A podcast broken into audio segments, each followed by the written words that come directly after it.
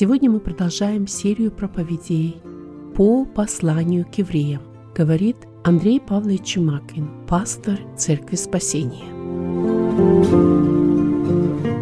нам быть стойкими в вере. И вот эта часть, которую мы будем рассматривать сегодня, с 19 стиха и до окончания этой главы, ее можно так и назвать «стойкость в вере». Что это такое? Как нам э, понимать это? У нас есть вот эта уверенность, которую мы видим, еще раз осознавая, что Христос умер за наши грехи. Его жертва достаточная. Он сделал все необходимое для нашего спасения. И вот понимая это, нам нужно стоять в вере. Слово «стойкость», оно означает вот такую уверенность, она означает, означает такую устремленность достичь цели. И Писание показывает, что мы должны быть стойкими в вере. Христос все сделал для нашего спасения, и теперь условия достижения – это вера наша. И мы должны быть стойкими в этой вере, уповая на Божье обетование, уповая на спасение, совершенное на Голгофе. Мы должны быть стойкими в вере, чтобы достигнуть конца, чтобы достигнуть цели. И вот на этом пути когда нам необходимо быть стойкими в вере, есть разные препятствия. Есть препятствия греха. Сатана постоянно пытается ввести христианина в грех для того, чтобы он перестал быть стойким в вере, для того, чтобы он споткнулся, для того, чтобы сатана мог уловить его на этом пути. Есть препятствия заблуждения, различных лжеучений, которые сатана постоянно пытается где-то дать христианину, чтобы он не оказался стойким в вере чтобы он споткнулся. Есть препятствия различных трудностей в жизни, гонений. То, что было, мы знаем, что вот у этих читателей, которым пишет апостол Павел, у них трудности, у них переживания, у них гонения были. И они стояли перед этим выбором, чтобы перестать быть стойкими в вере, чтобы отвернуться от Христа, чтобы свернуть с этого пути, на который они однажды стали. И поэтому Павел говорит, нам нужно быть твердыми в вере. Нам нужно устоять в вере. И это мы можем сделать, когда мы понимаем, кто есть Христос, и что Он сделал для нас, и кто мы являемся во Христе. Мы можем устоять на этом пути и оказаться верными Господу до конца. Так мы смотрим, смотрим на это послание, которое мы разбираем. Я хочу, чтобы мы еще раз взглянули на эту общую схему. Мы рассматриваем уже десятую главу, вот находимся в этой части. И как мы говорили, что восьмая, девятая, десятая главы это, можно сказать, сердце послания. Это, можно сказать, вот основная мысль, которую говорит Павел, особенно в 9 и 10 главе, когда он говорит о жертве Иисуса Христа. В этой, в этой, этой части он говорил о жертвах и завете. И потом, окончание 10 главы, которую мы будем рассматривать сегодня, Павел дает еще одно предупреждение. Помните, мы говорили, что после каждой части у Павла есть предупреждение. Предупреждение для христиан – предупреждение об опасности от падения, отступления. И вот в этой части, которую мы сегодня будем рассматривать, апостол Павел, заканчивая эту тему о жертвах, о завете, он говорит о предупреждении, то нам даровано спасение. И если мы откажемся, если мы отвернемся от этого спасения, озеро огненное, ярость огня, которое он говорит, ожидает человека. Поэтому нам дана эта совершенная жертва во Христе. И мы должны быть стойкими в вере, уповая на Христа, чтобы не отказаться от этого спасения, чтобы не отвернуться от Христа и в результате не оказаться в этом состоянии погибели. Давайте прочитаем э, несколько э, текстов в начале. Э, мы прочитаем с 19 стиха и будем рассматривать эти тексты. Итак, 10 глава послания евреям с 19 стиха. «Итак, братья, имея дерзновение входить во святилище посредством крови Иисуса Христа, путем новым и живым, который Он вновь открыл нам через завесу, то есть плоть свою, и имея великого священника над Домом Божьим. Давайте остановимся здесь. Мы рассмотрим вот эти несколько моментов, о которых говорит апостол Павел, и мы видим, что он э, начинает эту часть, как я сказал, практическую часть со слова «итак». И слово «итак», оно всегда говорит о подведении итога. Оно всегда говорит вот о каком-то новом разделе, о выводах, которые делаются. И апостол Павел делает эти выводы на основании того, что он говорил до этого о жертве Христа, о достаточности для нашего спасения. И он говорит о том, что мы имеем дерзновение входить во святилище. Мы рассматривали уже несколько глав, и мы видели, что апостол Павел, говоря о святилище, говорит о том месте, куда вошел Христос, как первосвященник. Он не такой, как земные священники, которые входили в святое святых. Один раз в год первосвященник имел право войти. Но Христос стал особым первосвященником, с особой лучшей жертвой. И Он со своей кровью вошел в небесное святилище, то есть в самое небо. Он вошел туда в присутствие Бога. Поэтому, когда апостол Павел здесь говорит о том, что мы имеем дерзновение входить во святилище – мы должны понимать, что нам на основании жертвы Христа открыт доступ к Богу. Мы можем теперь иметь право на основании жертвы Христа входить в это святилище, иметь это общение и доступ к Богу, в это присутствие Бога, о котором а, о которого, которого не имели в Ветхом Завете те, кто приносили жертвы. И мы прочитали здесь, что сказано «мы, имея дерзновение». Слово «дерзновение» Это особое слово. Оно особое слово в греческом языке. Этим словом, это слово употреблялось, когда говорилось, что гражданин Греции, он имеет право или вот это дерзновение свободно выражать свое мнение, когда это где-то на площади, обсуждалась какая-то тема городе, и вот этот человек, поскольку он гражданин, а мы знаем, что Греция потом Рим – это самое начало демократии, когда гражданин имел право сказать свое мнение и выступить вот при общем собрании. И мы видим, что апостол Павел вот это слово он употребляет здесь в отношении христиан. Он говорит, мы имеем дерзновение. То есть дерзновение – это особые права. Это особая привилегия, которая нам дана мы можем иметь эту смелость, мы можем иметь это право. И апостол Павел здесь говорит, мы, имея дерзновение, входить во святилище. Посмотрите, на основании крови Христа нам дано право входить в присутствие Божие. И здесь сказано, что мы имеем это право входить путем новым и живым. Это особый путь. Этого пути не было в Ветхом Завете, потому что мы знаем, что никто из евреев, кроме первосвященника, он не имел права войти за завесу святого святых.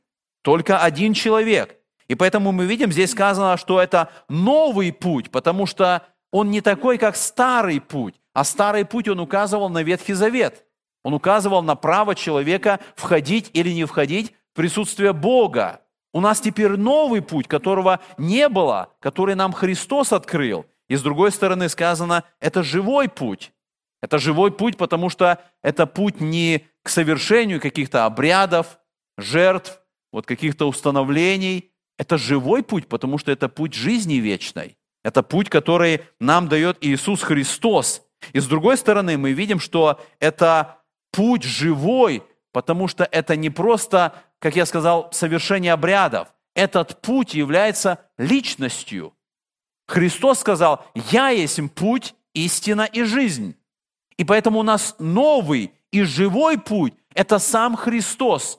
Посредством Христа, через Христа. Христа, который воплощенный, который распят, который умер, который воскрес, который вошел туда на небо – это путь. Мы через Христа можем входить туда. И поэтому сегодня мы видим, вот Писание говорит, имея вход... дерзновение входить путем. Заметьте, здесь слово употребляется в единственном числе. То есть доступ к Богу подразумевается, есть только один путь, нету других путей. Потому что сегодня даже некоторые христиане, они стали настолько толерантными, что допускают, что да, и может быть и другие религии – и другие какие-то понимания, у них есть какой-то путь к Богу, может быть, э, по-другому, не так, как мы это понимаем. Писание говорит, нет, есть только один путь. Войти к Богу мы можем только этим путем, новым и живым, только посредством Христа. Тот, кто не признает Христа и не верует в Христа, у него путь заблуждения. Этот путь никогда не приведет его к Богу, чтобы иметь право войти в присутствие Божие. Есть только один путь, и мы видим, что этот путь Иисус Христос. И когда мы смотрим, здесь сказано, что мы можем входить посредством крови Иисуса Христа. Вот мы представляем этот путь к Богу, и в этом тексте, который мы рассматриваем, есть несколько важных моментов. Первое – это вхождение посредством крови. Сказано, Павел говорит, посредством крови Иисуса Христа мы можем туда войти. Мы видим, что это святилище, куда я говорил, имеет право ходить только первосвященник, э, который брал кровь, жертвы, и посредством вот этой крови он э, приносил жертву за себя самого, потом за народ, он входил туда, и это давало ему право э, выйти живым, потому что кровь, которую он вносил туда, она давала право, это было замещение. Но мы видим, что по благодати Божией, посредством крови Христа, вот этот доступ открыт для каждого. Уже нету этой завесы, которая отделяет человека от Бога. В Ветхом Завете Господь как бы восседал на этой крышке ковчега Завета, и эта завеса закрывала, и человек не имел этого доступа. Теперь посредством пролитой крови Христа доступ открыт, и любой человек может туда войти. Сегодня также некоторые верующие э, не хотят говорить о крови Христа. В некоторых церквях считается, ну, говорить о крови это как-то несовременно. Давайте будем говорить о любви Божией. Это больше принимается, это как-то дает э, больше э, людьми слушается. Но мы видим, что кровь Христа – это важнейшая часть учения Иисуса Христа. Основание спасения нашего, оно в крови. Без крови нету истины Евангелия. И мы видим, что Павел об этом говорит. Мы имеем доступ к Богу только благодаря крови Христа, только посредством крови. И мы видим, что в Ветхом Завете необходима была кровь для того, чтобы человек вошел в присутствие Бога. В Новом Завете кровь этой особой жертвы, посредством крови мы читаем, мы имеем доступ. И это была последняя жертва. То есть мы говорили об этом в прошлый раз, что все эти тысячи жертв, которые приносились, они окончились, когда была принесена совершенная жертва. И кровь Иисуса Христа, которая имеет значение сегодня, она дает нам право посредством крови, когда мы веруем, верую принимаем, что Иисус Христос взял на себя наши грехи и принес себя в жертву, и пролил кровь, и с этой кровью Он вошел в это небесное святилище. Когда мы уповаем на это и верим в эту истину, перед нами открывается этот вход. Мы можем войти в присутствие Божие. Мы читаем дальше, в 21 стихе, посмотрите, сказано, что Он вновь открыл нам через плоть свою, и имея великого священника над Домом Божиим. Мы видим в этом тексте, что у нас есть великий священник. Вся наша тема послания евреям, мы говорили, это превознесенный Христос.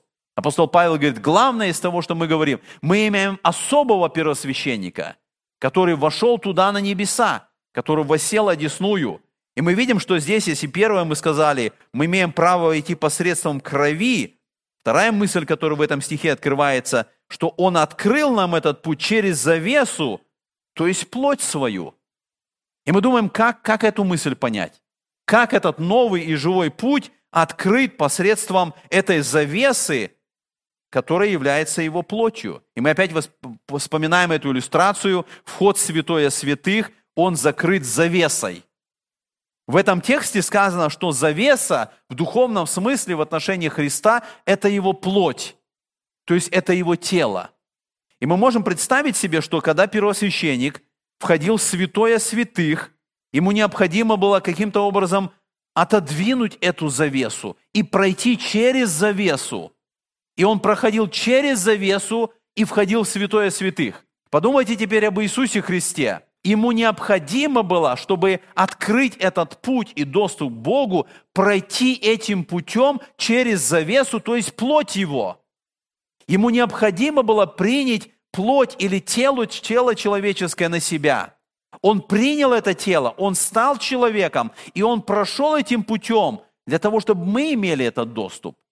С другой стороны, когда мы думаем об, этой, э, об этом образе, что завеса – это плоть Христа или это тело Христа, мы понимаем, что завеса отделяла то место, где был Бог, от того места, где были люди – то есть одна сторона завесы, она была направлена в святое святых, то место, где Бог присутствовал, другая сторона завесы была обращена в святилище, там, где были священники, там, где э, люди совершали это служение. И когда мы думаем о теле Христа, Он пришел на эту землю, Он принял на себя плоть человеческую, Он стал Бога-человеком. И мы думаем о Нем, Он Бог, Он истинный Бог, и мы видим эту сторону, которая обращена в святое святых которая обращена к Богу. С другой стороны, Он стал человеком, и мы, смотря на Христа, мы видим эту сторону, которая обращена к нам, людям. Он стал Бога человеком, и Он открыл вот этот доступ. И для нас, когда мы э, читаем вот этот момент, мы вспоминаем, конечно, это, это событие, когда на Голгофском кресте Христос умер за наши грехи. И сказано в Евангелии Матфея 27 главе написано, «И завеса в храме разодралась сверху донизу». Он открыл этот путь. Когда тело его стало ломимым, когда он умер на Голгофском кресте, и эта завеса, которая отделяла этот вход, она была разорвана, и это было показано всем, чтобы мы сегодня понимали, через Христа, через Его кровь, через Его плоть нам открыт этот доступ в небо.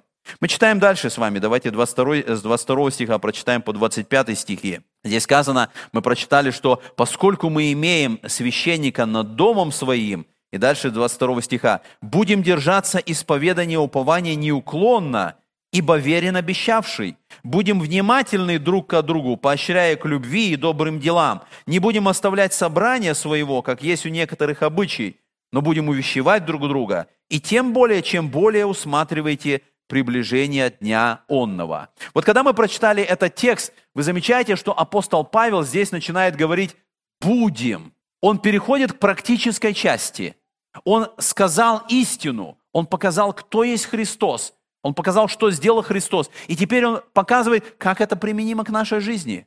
Что значит, что мы знаем, что Христос первосвященник, что Он жертва, что Он пролил кровь, что Он стал э, спасителем нашим, что Он вошел туда в небесное святилище. Какое это отношение имеет к нашей жизни? Павел начинает говорить, давайте будем вот что делать.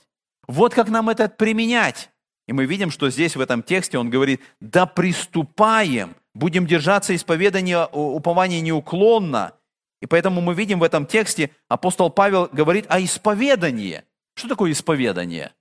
Исповедание – это когда мы выражаем нашу веру. Буквальное слово исповедание, оно говорит, говорить так, как, как, как ты веришь. Наше исповедание, оно определяет наше понимание священного писания.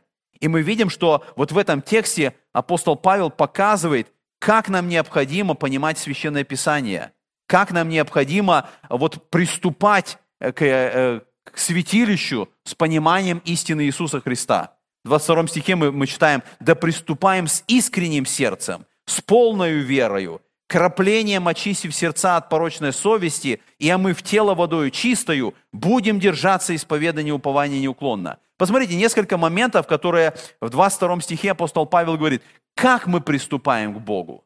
Путь открыт, Христос дал нам право. Как мы можем теперь входить в общение с Богом? Несколько моментов он отмечает здесь. Первое, он говорит, с искренним сердцем и полной верой. Войти в общение с Богом и быть в присутствии Бога мы можем только с искренним сердцем. Мы не можем с лукавством войти в это присутствие. Мы не можем лицемерно войти туда. Это могли делать евреи в Ветхом Завете, может быть, каким-то образом они все равно приносили жертву, они все равно как-то э, делали то, что необходимо было в требованиях. Но войти в Божие присутствие человек не может, если сердце его не искренне. И поэтому апостол Павел показывает здесь, что приступать, то есть войти в общение к Отцу, приблизиться к Нему, мы можем только с искренним сердцем. Когда сердце наше перед Богом открыто, и мы это сознаем сами – Бог видит наше сердце, Он видит наше внутреннее состояние. И когда мы сами это осознаем и с искренним сердцем идем к Богу, вот тогда мы имеем право приступать к Богу. С другой стороны написано «с полной верою».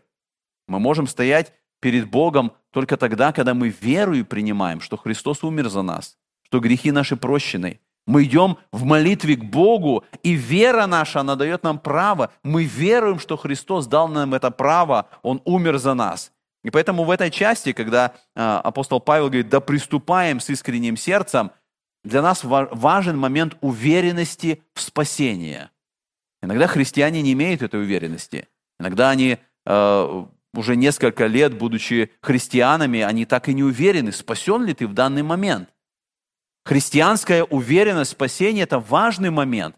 Мы верой нашей воспринимаем, что Христос совершил для нас, что Он умер за нас, и мы верою воспринимаем, что я спасен, Христос умер за меня, Он заплатил за меня, Он пролил свою кровь. И поэтому апостол Павел здесь говорит, что с полной верой мы должны приступать к этому престолу. И другой момент, посмотрите, в этом тексте мы прочитали, что необходимо краплением очистив сердца от порочной совести и омыв тело водою чистою. О чем здесь идет речь? Мы сказали, необходимо искреннее сердце, необходимо полная вера, и другой момент, необходимо чистое сердце. Необходимо чистое сердце, потому что, подобно как в Ветхом Завете, мы читаем вот в 16 главе Левит, написано, что священник возьмет крови тельца и покропит перстом своим на крышку спереди и перед крышкой, семь раз покропит кровью с перста своего. Это было кропление, когда кровью кропилась крышка ковчега. И подобно как в Ветхом Завете вот это крапление очищало народ, так кровь Христа в Новом Завете, она очищает нас. И поэтому мы видим, что здесь написано «краплением очистив сердца от порочной совести». О чем здесь идет речь? Это говорит о том, что совесть наша, она может быть или чистой, или нечистой. Иногда люди говорят, что совесть – это не подкупный судья. Это неверно. Совесть может быть подкупным судьей. Совесть работает в зависимости от того, как вы настраиваете свою совесть, на основании чего работает ваша совесть, тех принципов, которые приняты в этом мире, тех стандартов, которые приняты в том обществе, где мы живем.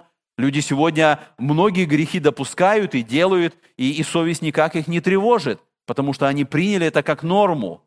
И это порочная совесть, потому что это совесть, которая работает в зависимости от каких-то социальных норм или тех норм, которые приняты в обществе. Это порочная совесть. Непорочная совесть – это та совесть, которая работает от действия Духа Святого на основании Писания. Вот это непорочная совесть.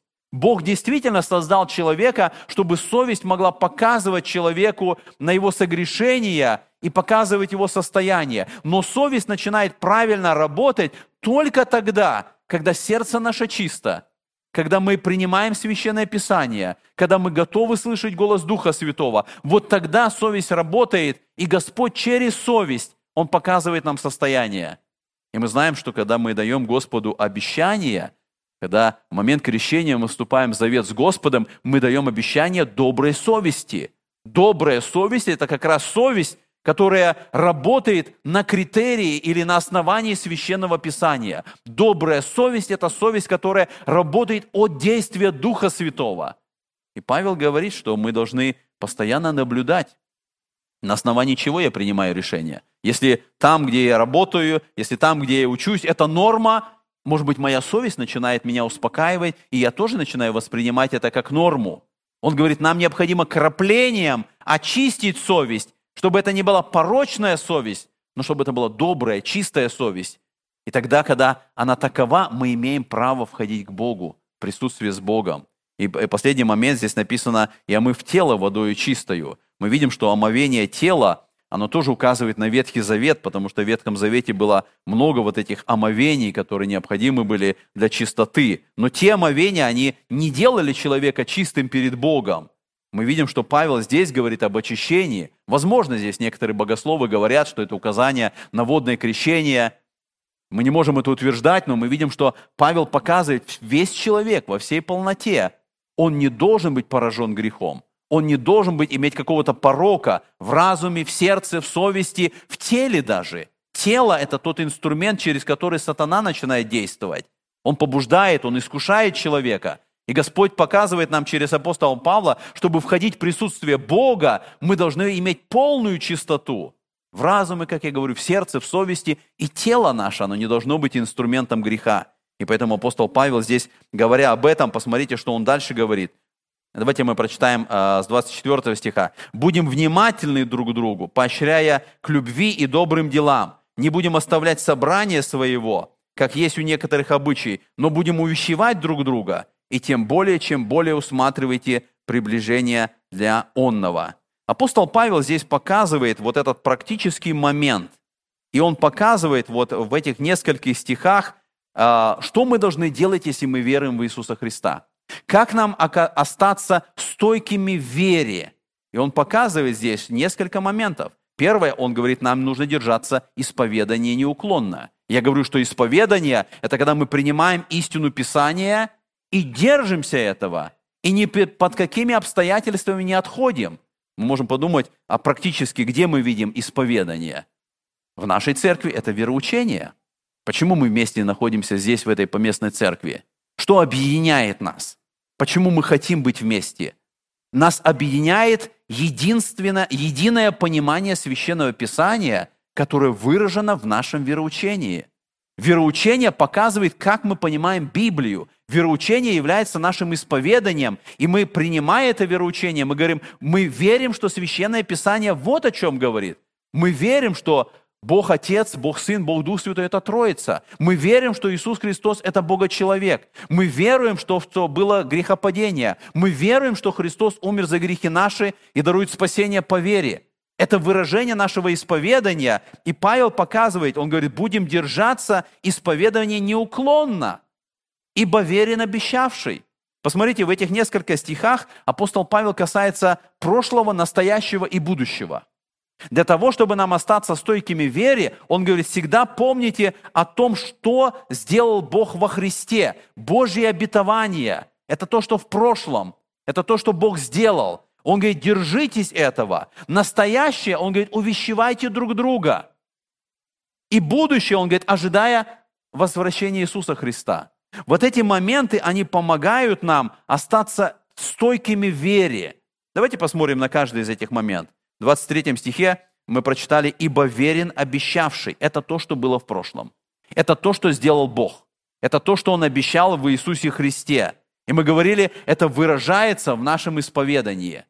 Потом мы читаем с вами в 24 стихе «Будем внимательны друг к другу, поощряя к любви и добрым делам». И вот здесь это уже э, момент, который касается нашего настоящего. Общение христиан помогает сохранить веру. Почему Христос создал церковь? Почему недостаточно было оставить священное писание, которое каждый бы из нас отдельно читал, и мы бы увидели, что Христос умер за наши грехи. И мы бы верой это приняли, молились, жили бы, вникали в Священное Писание. Но Христос создал церковь. Это не наш план, это не наша идея, это не человеческая мысль, это воля Божья. И Он создал церковь, потому что, находясь в церкви, когда мы вместе, вот здесь мы можем помогать друг другу быть стойкими в вере. Мы никогда не устоим в одиночку. И нам кажется, или некоторым кажется, что если я по интернету слушаю проповеди, я сам духовно возрастаю, это идет в разрез и в противоречие тому, что говорит Писание. Христос создал церковь. Для того, чтобы здесь, в церкви, как мы прочитали с вами, сказано, что в церкви мы должны быть внимательны друг к другу. Мы должны поощрять любви и добрым делам. И мы думаем, как мне выстоять, как мне быть стойкими в вере. Павел конкретно говорит, мы собираемся вместе как церковь, как члены церкви. Мы должны быть внимательны друг к другу. Я думаю, что нам нужно проверить сегодня себя.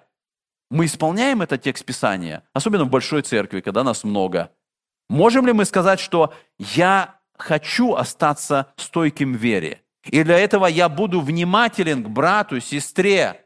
И когда я буду подходить или звонить, или общаться, моя цель будет, как здесь сказано, поощрять к любви и добрым делам. Это значит ободрять в вере. Это значит поддерживать, это значит каким-то образом э, вкладывать силы для того, чтобы этот брат, он остался верным, твердым, чтобы он любил Господа, любил церковь, любил братьев и сестер, чтобы у него были добрые дела, которые должны быть. Поэтому мы видим, что апостол Павел показывает, что это делает церковь здоровой, когда члены церкви понимают и исполняют это. Там, где в церкви этого нету, там приходит болезнь. В церкви начинаются различные проблемы, отсутствие мира, потому что члены церкви не поощряют друг друга к любви и добрым делам. И другой момент, который мы видим здесь, апостол Павел в 25 стихе пишет, «Не будем оставлять собрание своего, как есть у некоторых обычаи, но будем увещевать друг друга, тем более, чем более усматриваете приближение Дня Онного». Мы видим, что кроме вот этой поддержки, когда мы где-то, может быть, на общение, на молитвенные группы собираемся вместе и, и поддерживаем друг друга и поощряем, Писание говорит, не будем оставлять собрание своего. Это тоже Божье установление – это не просто решение пресвитеров, служителей. Мы будем иметь собрание в воскресенье или в среду.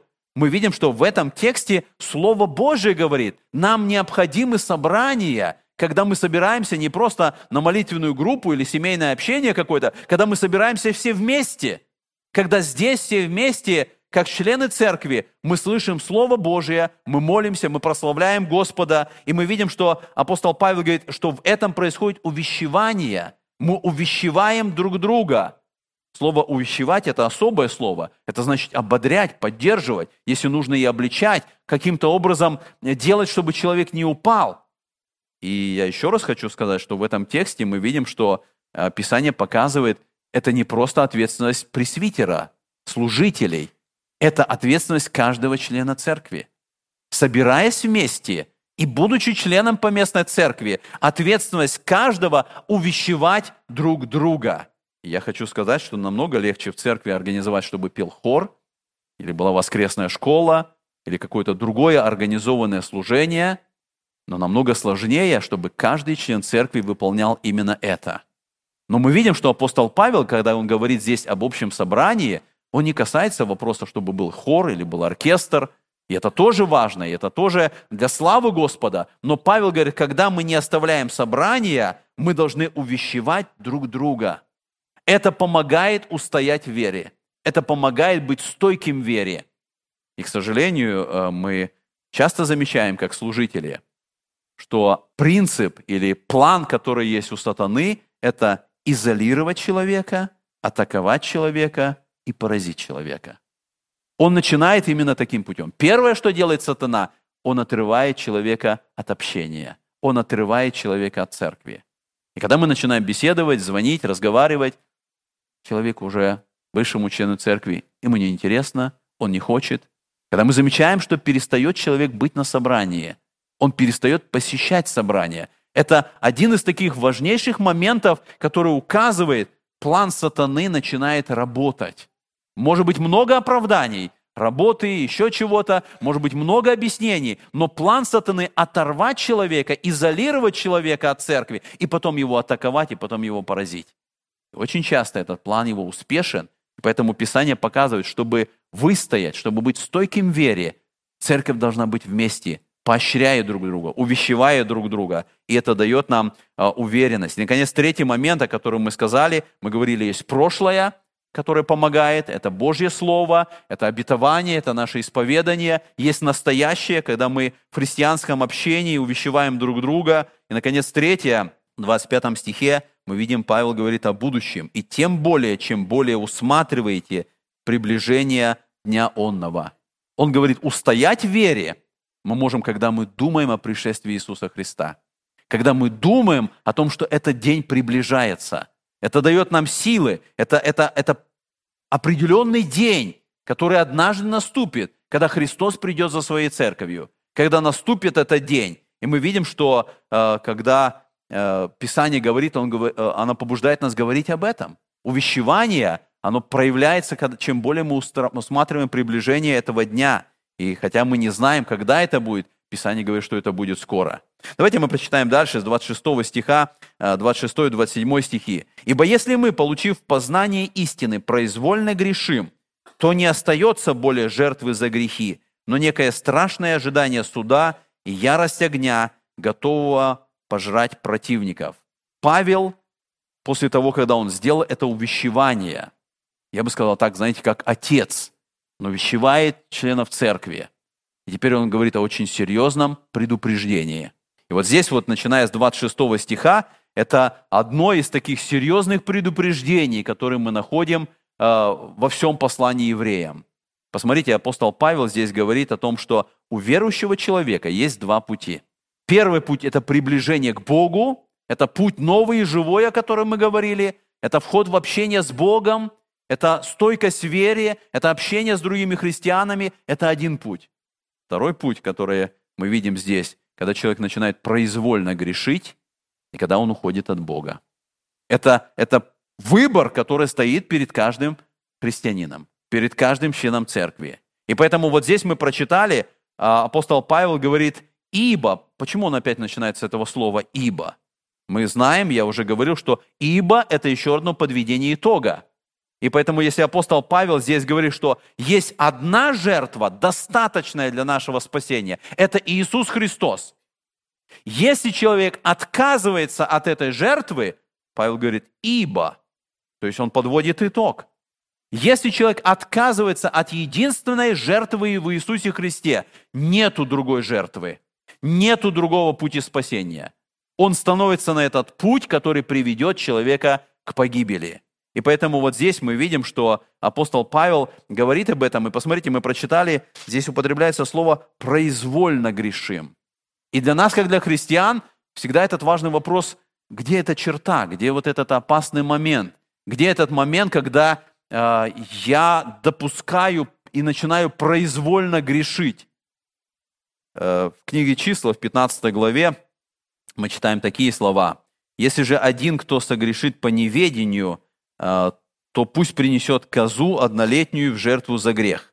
И очистит священник душу, сделавшую по ошибке грех пред Господом, и очищена будет, и прощена будет ей. Один закон да будет для вас, для каждого природного жителя и сынов Израилевых, так и для пришельца, живущего у вас, если кто сделает что по ошибке.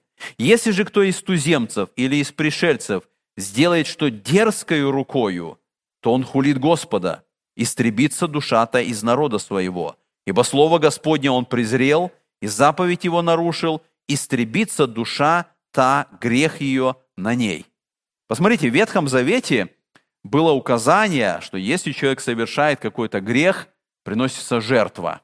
Но в этом тексте сказано, но если это дерзкою рукою, нету пути для жертвы. Не сказано, а вот если дерзкою рукою, вот такая жертва или, или много жертв. Сказано, что если он дерзкою рукою совершает грех, как сказано, он презрел Слово Господне, та душа истребится. Мы э, видим, что, э, по сути, все грехи, они, и ни один грех, наверное, вот когда мы проверяем свою жизнь, мы не можем сказать, что это непроизвольные. В основном все грехи, они произвольные.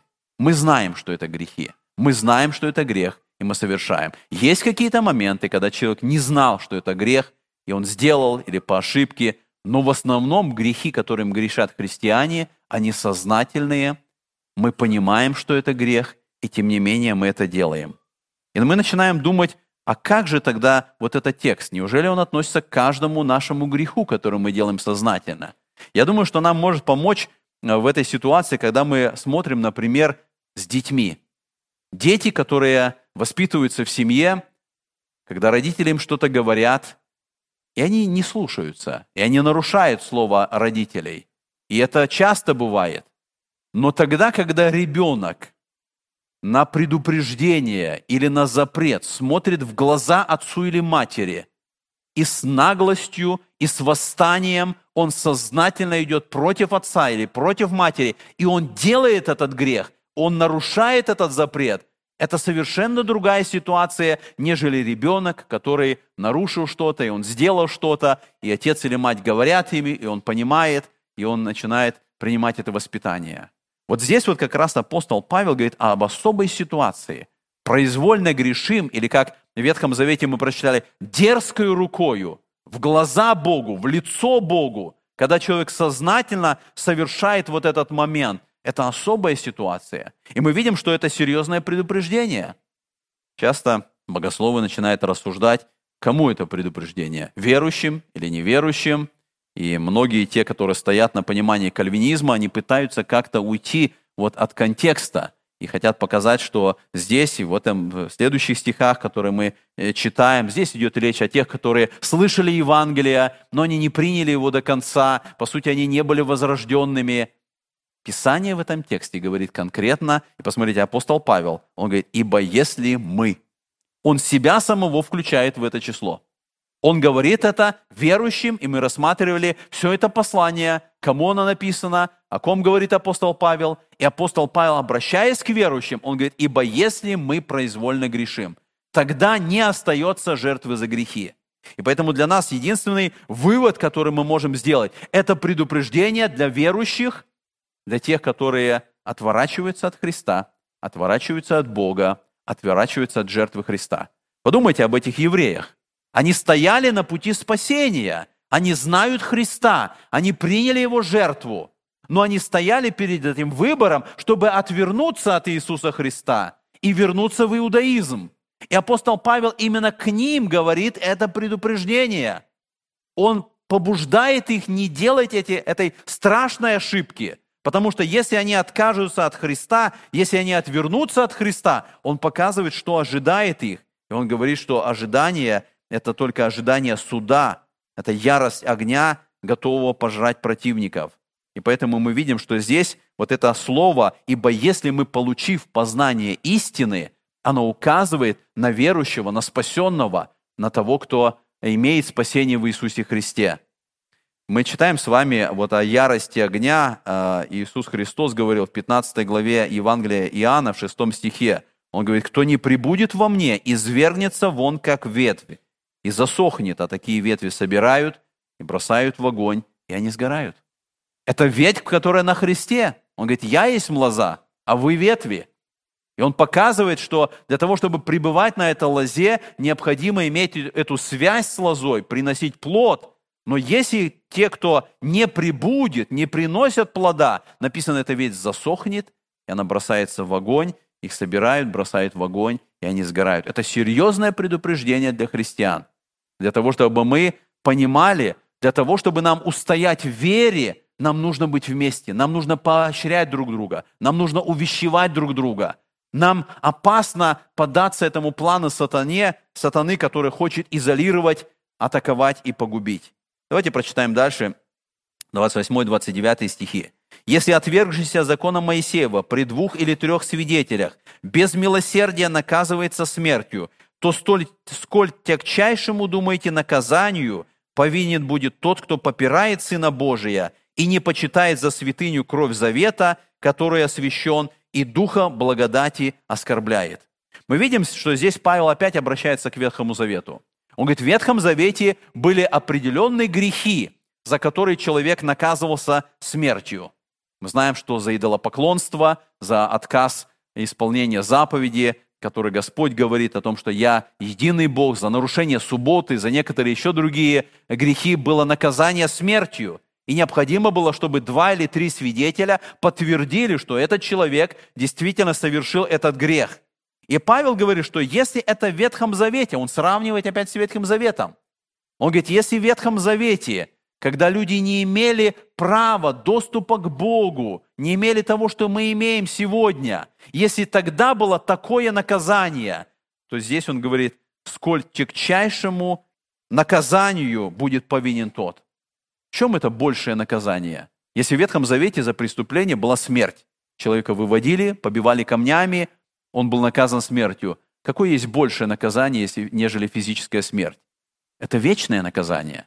И апостол Павел здесь показывает, что если в Ветхом Завете была физическая смерть, то сейчас в Новом Завете те, кто нарушают, отказываются, они будут большему наказанию подвержены. И это большее наказание, это вечное наказание. Это когда человек окажется в погибели. И мы видим здесь три момента, которые Павел говорит, три преступления или три отступления, которые может совершить человек. Э, посмотрите, он говорит, первое – это попирание Сына Божия. Второе – это, мы видим, не почитать за святыню кровь завета. И третье, о чем он говорит – это оскорбление духа благодати. Все эти три момента говорят об отступничестве. Когда человек знал Бога, был спасен, но он принимает решение отойти от Бога. И мы читаем э, в 1 Тимофею, Павел говорит, Дух же ясно говорит, что в последние времена отступят некоторые от веры, внимая духом обольстителям и учением бесовским. Отступить может только тот, кто был там – Отступить не может человек, который не имел спасения, не знал Бога, не имел того, что Господь дарует ему. Отступить может тот, кто был спасен, имел все, все это, и он отворачивается. И поэтому мы видим, что здесь апостол Павел перечисляет вот эти причины, которые ведут к отступничеству. Первое, он сказал, это попирание Сына Божия. Мы понимаем, что попирание, оно означает э, что-то, полное пренебрежение – оно означает указание на ничтожность чего-то. Прах попирается ногами. И вот здесь, когда речь идет о том, что такой человек, бывший христианин, о нем сказано, что он попирает Сына Божия. Это отвержение признания, кто есть Христос. Мы читаем, Христос сказал в 14 главе Евангелия Иоанна, отвергающий Сына, отвергает и Отца. То есть тот, кто отверждает, отвергает, кто есть Христос, отвергает божественность Христа, отвергает спасение во Христе. Вот тот, кто так относится к Иисусу Христу, он не имеет возможности быть спасенным. И когда мы думаем об этом, это напрямую относится к иудаизму, потому что эти читатели, они признали в начале Спасителя Христа, его как Бога, но теперь они готовы были отвернуться и вновь вернуться в учение Ветхого Завета иудаизма. Они готовы были начать попирать Христа. И Павел говорит, это приведет вас к вечному осуждению.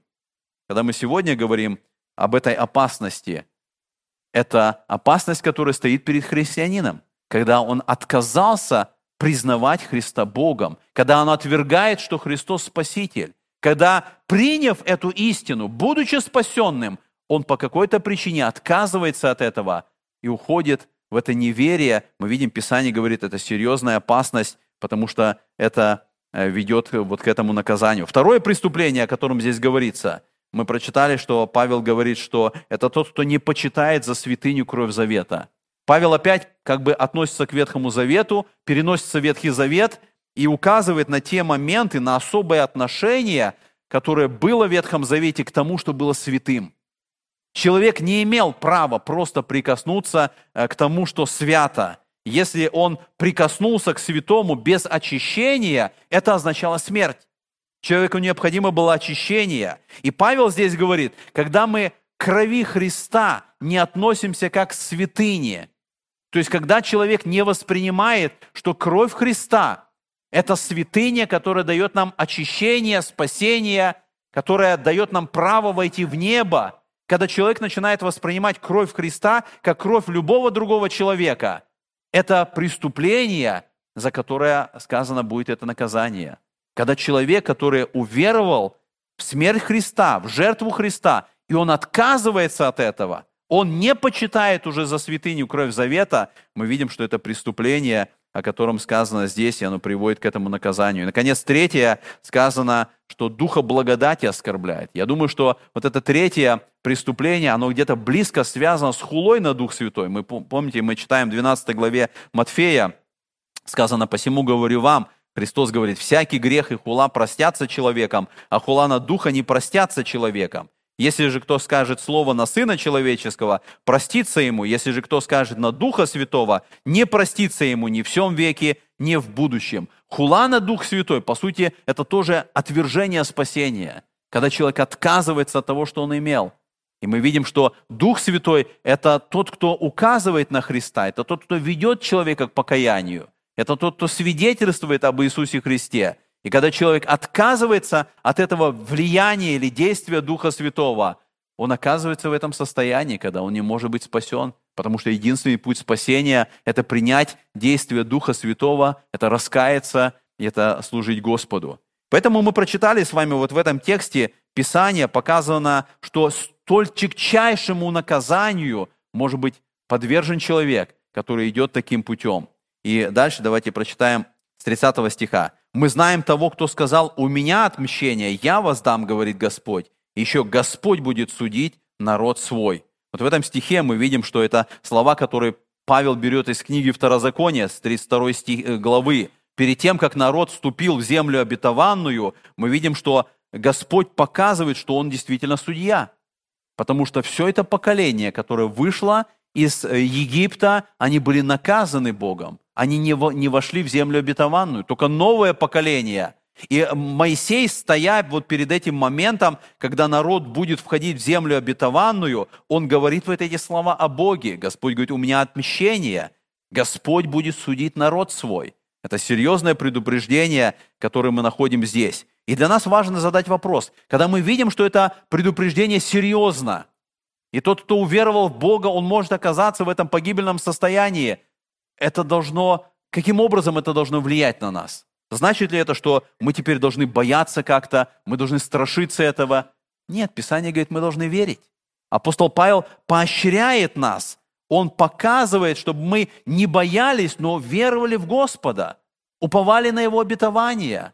поощряли друг друга, жили для славы Господа. Бояться должны те, кто грешат, те, кто допускают в своей жизни вот это пренебрежение перед Богом и вот это восстание перед Богом, когда они грешат сознательно в лицо Богу, они должны бояться. Бояться греха нужно, безбожной жизни нужно бояться. Но христианин, у которого он стремится иметь чистое сердце, искреннее сердце, который стремится жить, чтобы совесть его была чиста, он уповает на Господа. И мы не должны жить в страхе, что что-то произойдет с нами, и мы окажемся в погибели. Господь дает нам осознание. Это значит, Он работает в нашей жизни, и мы можем иметь эту уверенность в спасении. Бог меняет человека и дает ему свободу. На этой неделе к нам в офис пришло два письма из Хабаровского края, из, э, э, из э, заключения. Два человека, каждый из них осужден на пожизненное заключение, они каким-то образом узнали о нашей церкви, может быть, смотрели, они написали письма. Каждый на пожизненное заключение. Один просидел 22 года уже, второй 20 лет. Они пишут, они, они пишут, что мы уверовали Господа. Это братья наши, которые уверовали в Иисуса Христа, и они хотят как-то иметь общение, хотят а, больше утверждаться в вере. Подумайте об этом. Человек, который осужден на пожизненное заключение, он нашел спасение. И даже если здесь его жизнь, она может быть закончится там в тюрьме, он нашел спасение. Он знает истину теперь. Он желает служить Богу.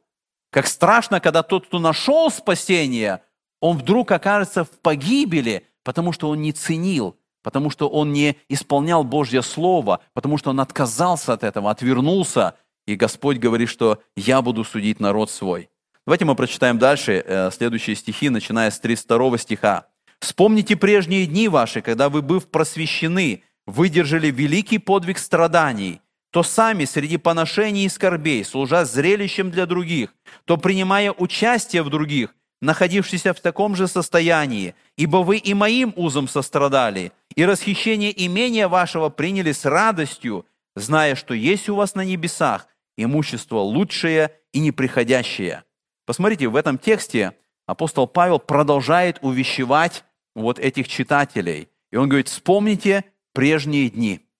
Он показывает их состояние, когда они уверовали, когда они были ревностными, когда у них была вот эта ревность к Богу, которая помогала проходить все трудности. И они претерпели все это. Они прошли все это. Эти стихи описывают, что было с ними, а их осмеивали. Это было публичное смеяние. Написано, мы прочитали, что они были зрелищем, то есть люди всенародно насмехались над ними, делали это зрелище, и они через все это прошли. Даже когда имения их расхищали, написано, они с радостью приняли – Почему? Потому что апостол Павел говорит, что вы знали, у вас на небесах есть другое имущество, оно лучшее, оно неприходящее. У них было это состояние, но потом они его потеряли. И апостол Павел увещевает их и говорит, вспомните, вспомните это ваше состояние, когда вы сами в этом были, вы помогали узникам, которые находились в темнице за Слово Божие. Вы были вот в этой ситуации, но вы теперь это утратили. Он напоминает им, потому что это помогает вернуться в правильное состояние. Я думаю, может быть, кому-то из нас тоже нужно вспомнить. Вспомнить тот момент в жизни своей, тот период жизни, когда у нас была ревность, когда мы служили Богу, когда мы пели, или рассказывали, или проповедовали, или благовествовали, или занимались каким-то служением, когда было вот это особое состояние близости к Богу, которое, может быть, сегодня утрачено. И апостол Павел, напоминая ему, напоминает нам сегодня, вспомните прежние дни. Вспомните тот момент, когда у вас было особое состояние близости к Богу, особая ревность и особое служение. Потому что если этого нет сегодня и сейчас, это уже путь сатаны, когда он начинает делать свою работу. И нужно вспомнить то состояние, чтобы вернуться к нему, чтобы не потерять вот то, что Господь дарует нам. И мы видим, что апостол Павел, он побуждает этих христиан для того, чтобы они вернулись в то состояние. Мы читаем дальше с 35 по 39 стихи. «Итак, не оставляйте упования вашего, которому предстоит великое воздаяние. Терпение нужно вам, чтобы, исполнив волю Божию, получить обещанное. Ибо еще немного, очень немного, и грядущий придет и не умедлит». Посмотрите, в этом тексте мы видим, что упованию предстоит воздаяние. Упование – это особая надежда. Когда мы надеемся, мы верим, мы уповаем, и написано, что нам нельзя оставлять этого упования, потому что Господь обещает нам награду. Господь обещает дать нам награду, и мы должны стремиться к этому. И с другой стороны, Бог воспитывает каждого из нас. Вот это слово, которое сказано, терпение нужно вам, чтобы, исполнив волю Божию, получить обещанное. Господь воспитывает каждого из нас, потому что для того, чтобы остаться стойким в вере, нам нужно терпение. Без терпения мы обязательно где-то свернем с этого пути. Сатана обязательно найдет путь, будь это страдание, будь это гонение, будь это еще какая-то ситуация, искушение или грехи, или какое-то лжеучение. Нам нужно терпение, потому что Слово Божье так говорит. Терпение нужно вам, чтобы, исполнив волю Божию, получить обещанное. Но проблема, знаете, в чем? Бог желает, чтобы у нас было это терпение. И Бог вырабатывает в нас это терпение. Он иногда вырабатывает в нас терпение через мужа, через жену, через детей, через брата или через сестру. Мы так возмущаемся этому, и нам так это не нравится. И мы хотим как-то быстро, чтобы это прекратилась эта ситуация, и мы понимаем, что это Божий метод, чтобы выработать в нас терпение, чтобы мы были готовы к тому трудному моменту, когда будет особая атака сатаны. И Господь поможет нам преодолеть этот момент в семье, с мужем, может быть, еще какие-то моменты, с братом, с сестрой, которые нам не нравятся. Господь поможет нам, потому что это приведет к доброму результату терпения, и мы окажемся в состоянии отразить эти атаки сатаны. Но если мы хотим сегодня быстро решить эти вопросы, и это терпение так и не выработано, и мой внутренний человек, он так и не изменен, и я так и не знаю, как это терпение работает, то сатана обязательно найдет этот момент в моей жизни, когда он направит на меня атаку, и когда я, не имея терпения, я обязательно потерплю поражение. Поэтому мы смотрим вот на этот момент, и Господь говорит, ибо еще немного, очень немного, и грядущий придет и не, и не умедлит. Мы видим, что Павел здесь учит нас смотреть на все, что происходит сегодня с перспективы вечности. Потому что немного, очень немного – это когда Бог смотрит на то, что происходит на земле. Для нас это может быть много. Для нас много моя жизнь и те трудности, которые в моей жизни, это уже очень много, уже чересчур много. Я уже хочу, чтобы это закончилось. Для нас много, когда мы смотрим на период Э, когда Христос обещал прийти, и уже мы живем в 2019 году, это очень много. Но Павел говорит, посмотрите на все это время с позиции вечности. Посмотрите на все это глазами Бога. Когда мы окажемся в вечности, вся история человечества, вся история Земли – это очень немного. И Павел учит нас преодолевать все эти трудности с позиции вечности, смотреть на все это глазами Бога и именно так и сказать. Это очень немного, и Господь придет и не умедлит. Наконец мы читаем окончание этой главы. «Праведный верою жив будет, а если кто поколеблется, не благоволит тому душа моя. Мы же не из на погибель, но стоим в вере ко спасению души». Мы видим, что Павел показывает, христианская жизнь – это не просто какой-то одномоментный рывок. Я напрягся, я хочу быть Богу верным, я сделал какой-то подвиг. Писание показывает, христианская жизнь – это марафон, это бег на длинную дистанцию. Это когда нужно каждый день доверять Богу, каждый день быть стойким в вере, каждый день проявлять послушание. И мы видим, что Павел цитирует здесь из книги Авакума, он говорит, праведный верою жив будет. То есть он показывает, когда в Ветхом Завете Авакуму были сказаны эти слова, э, Бог наказывал Иуду. И мы видим, что здесь, когда э, народ Божий не исполнил волю Божию, они были наказаны. И поэтому и для нас сегодня важно, праведный, он останется живым, но нам нужна вера.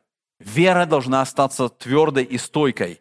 И поэтому, когда мы читаем с вами вот последний стих, мы же не исколеблющихся на погибель, это показывает, что путь христиан – это путь веры, это путь терпения, это путь стойкости, это путь выдержки вот в современном обществе, которое направлено против нас.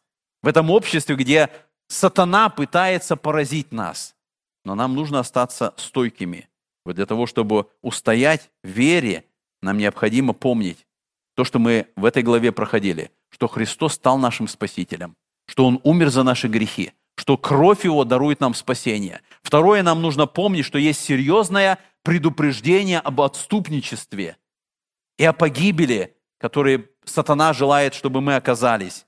И, наконец, третье, нам нужно помнить, чтобы мы имели терпение, чтобы в минуты испытания, в минуты трудностей, в минуты гонения, чтобы мы не отвергли Христа и остались верными Господу нашему. Аминь. Давайте помолимся.